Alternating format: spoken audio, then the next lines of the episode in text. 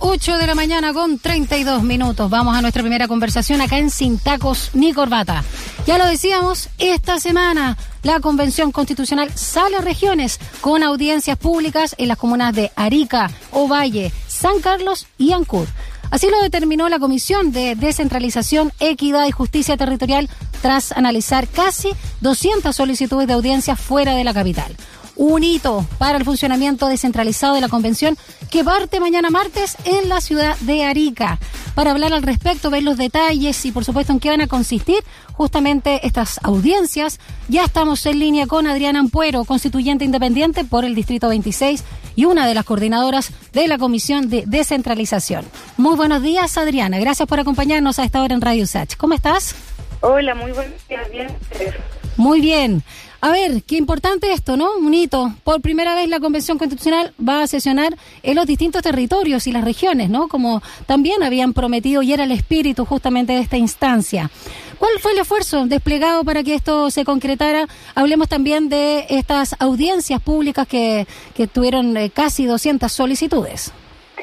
Sí, claro, este es el hito que marca el funcionamiento descentralizado de la Convención Constitucional parece ser que nos va haciendo también ya terreno derecho con eh, eh, la participación ciudadana, que era algo tan anhelado mm. para la Convención Constitucional. El esfuerzo ha sido eh, tremendo porque la Convención está recién instalada, entonces hemos tenido que apurar los convenios con las gobernaciones, con los municipios, con las universidades también, con las organizaciones de la sociedad civil.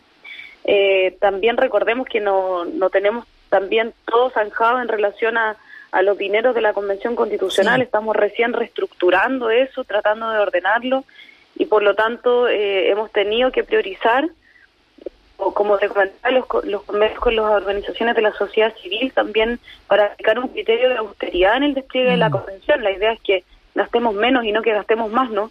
Así que ha sido un desafío tremendo donde los convencionales que integran la Comisión de Descentralización han sido fundamentales en este proceso.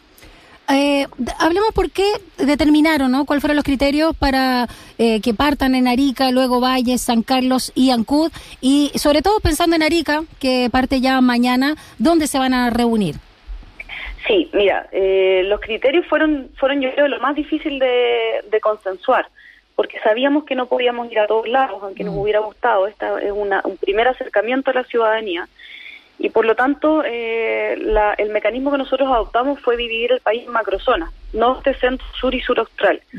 Y de cada una de estas macrozonas elegimos una comuna que regularmente es la que presenta la mayor cantidad de solicitudes, pero también preferimos que no fueran capitales de región para aplicar la descentralización en su totalidad. Así que estuvimos eligiendo ahí eh, las comunas que son Arica, Ovalle, San Carlos y Ancún, y ese va a ser eh, el primer acercamiento o el primer, el primer despliegue. Por otro lado, también teníamos que eh, priorizar la austeridad, como te comento. Entonces, no podíamos mandar a todos los convencionales constituyentes y nos dividimos en grupos de, de cuatro o cinco convencionales que van a estar en forma presencial, claro, por zona.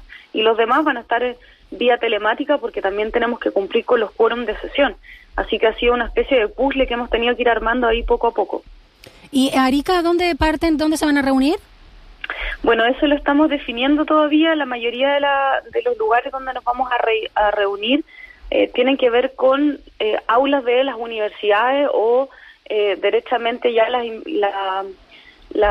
los municipios que también nos han prestado algunos lugares. Por ejemplo, tenemos en Ancú que va a ser en la sede de la Universidad de los Lagos.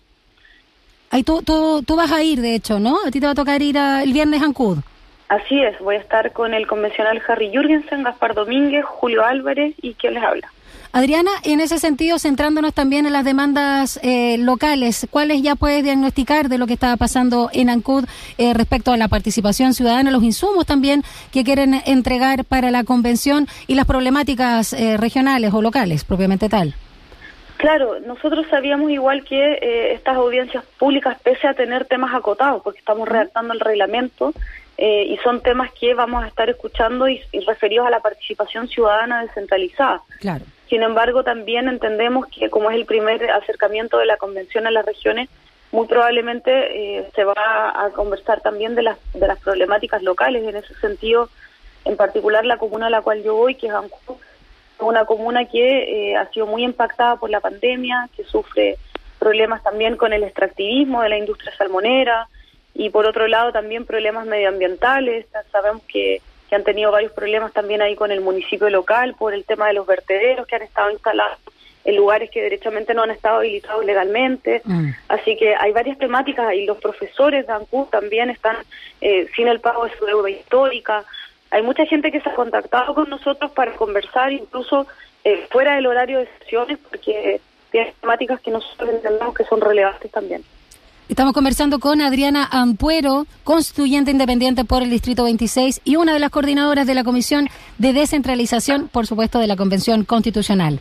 Eh, cuéntanos cómo va a ser la dinámica para escuchar a las personas y organizaciones de los territorios, considerando también los eh, aforos ¿no? máximo en la presencialidad, cuando irán cuatro o cinco constituyentes también por zona. Y la dinámica, ¿no? ¿Cómo tienen previsto? Eh, tú decías que todavía falta afinar para Arica, que parten mañana el lugar propiamente tal pero un poco cómo se va a dar la dialéctica entre las conversaciones, eh, lo que van a sacar las tablas, ¿no? Lo que van a sacar ahí también como insumo. Y si con eso se acota, por ejemplo, para Arica, ya que parten mañana, o eh, la idea es seguir en un, en un diálogo con ellos.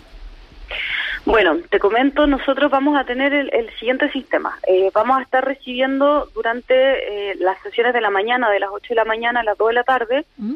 Eh, y en algunos lugares vamos a tener que también sesionar durante las tardes, es decir, de las 3 de la tarde en adelante, dada la cantidad de solicitudes, porque tratamos también de aceptar la mayor cantidad. Vamos a tener audiencias que son de 10 minutos y van a haber 5 minutos de preguntas, donde nosotros vamos a poder también hacerle consultas a las personas que están exponiendo. Eh, hemos solicitado también que se nos entregue una minuta donde las distintas organizaciones y personas naturales van a poder explicarnos de manera eh, escrita lo que están solicitando y nosotros poder dejar un registro también, porque nosotros tenemos una particularidad y es que somos la única comisión de la Convención Constitucional que va a poder dejar creada la comisión permanente de descentralización. Perfecto. Eso implica que nosotros también tenemos que eh, dejar al menos una buena cantidad de insumos para que la comisión permanente eh, pueda comenzar su trabajo ya de septiembre hacia adelante. Así que estamos trabajando en eso, estamos eh, abocados a recoger las ideas que tiene la ciudadanía respecto a cómo debería funcionar descentralizadamente la Convención Constitucional, pero también aquellos principios que van a ser orientadores de la Comisión Permanente de Descentralización. ¿Van a continuar en ese sentido con Arica o con la localidad eh, del Minuto o se acota a esta, a esta audiencia que es puntual que tú señalas? Bueno, la mayoría de nosotros eh, lo que hacemos es hacer las sesiones de audiencia y eh, luego también empezamos eh, procesos de, discusión abierta. En el caso de ANCU, por ejemplo, nosotros vamos a, tener una, una sesión donde vamos a recibir las audiencias públicas, que eso es más bien acotado y más bien cerrado, pero durante la tarde también vamos a tener un cabildo abierto donde va a participar Julio Álvarez, Gaspar Domínguez y yo, y eh, vamos a estar conversando abiertamente con la ciudadanía, así que eh, vamos a tratar de respetar los días que tenemos eh, asignados, el día martes, miércoles, jueves y viernes, y vamos a tratar también de en las tardes tener instancias abiertas de diálogo con la ciudadanía, porque como te decía, nosotros entendemos también que es la primera salida a terreno de la convención, entonces tenemos que hacer el doble esfuerzo para poder conectarnos también con las demandas territoriales. Adriana, seguramente una demanda que va a ser transversal en las distintas localidades de las regiones va a ser la mayor toma de decisiones, ¿no? Eh, respecto a Santiago. Y ahí quiero centrarme en la molestia que ha existido en las gobernaciones eh, por la figura del delegado presencial. ¿A tu juicio debería eliminarse ese cargo? ¿Entorpece finalmente lo que es la autonomía de las mismas eh, gobernaciones regionales? Yo creo que el país se va a reestructurar de manera profunda. Eh, no creo que solamente vaya, vaya a ser un, pincelazo y vayamos a, tratar de sacar la figura del delegado presidencial. Yo creo que vamos a estar discutiendo derechamente sobre el modelo de descentralización del mm. país.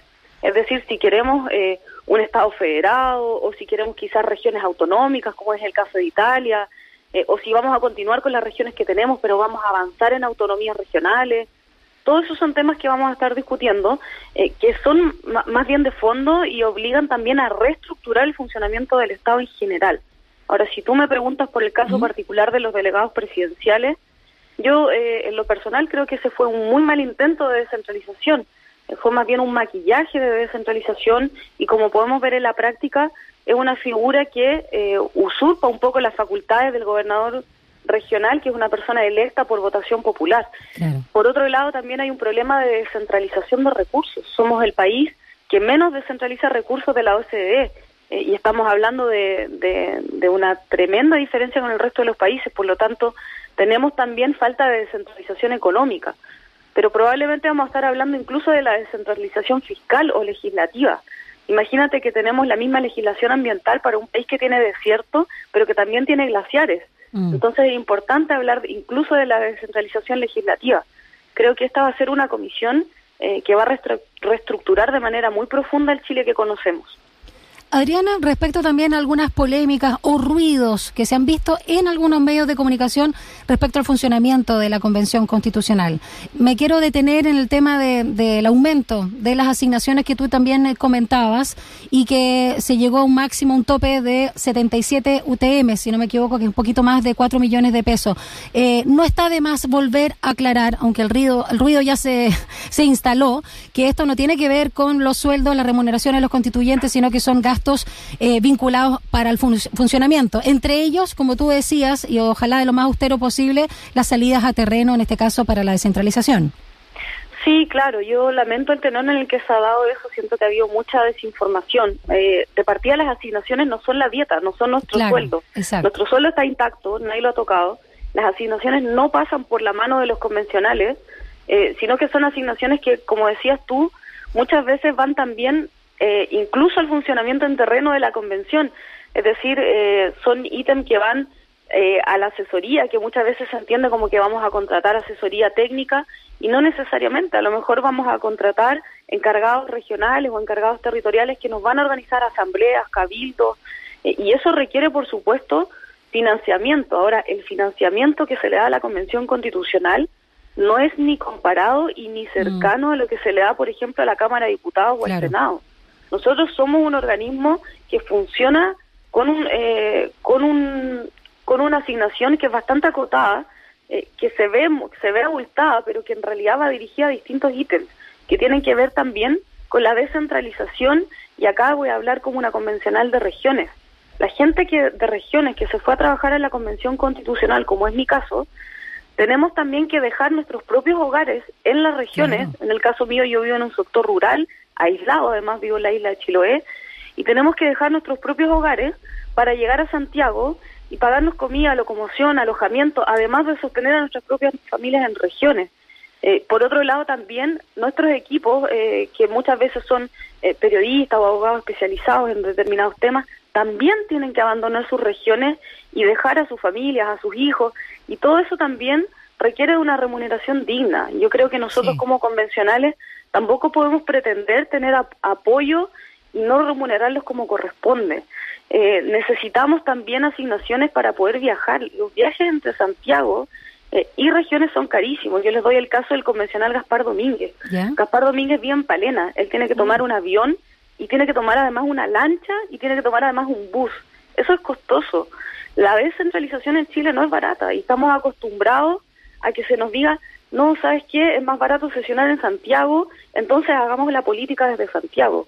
Pero no podemos seguir haciendo la política desde Santiago porque somos un país que está lleno de territorios aislados, de territorios insulares, de territorios inhóspitos que también requieren ser escuchados. Entonces, eh, nosotros estamos, por supuesto, aplicando un criterio de austeridad. Como les digo, somos una organización que funciona con un tercio del presupuesto de mm. la Cámara de Diputados y el Senado, eh, pero sin embargo, por supuesto que necesitamos también al menos poder llegar a sesionar a la Convención Constitucional. Son cosas básicas.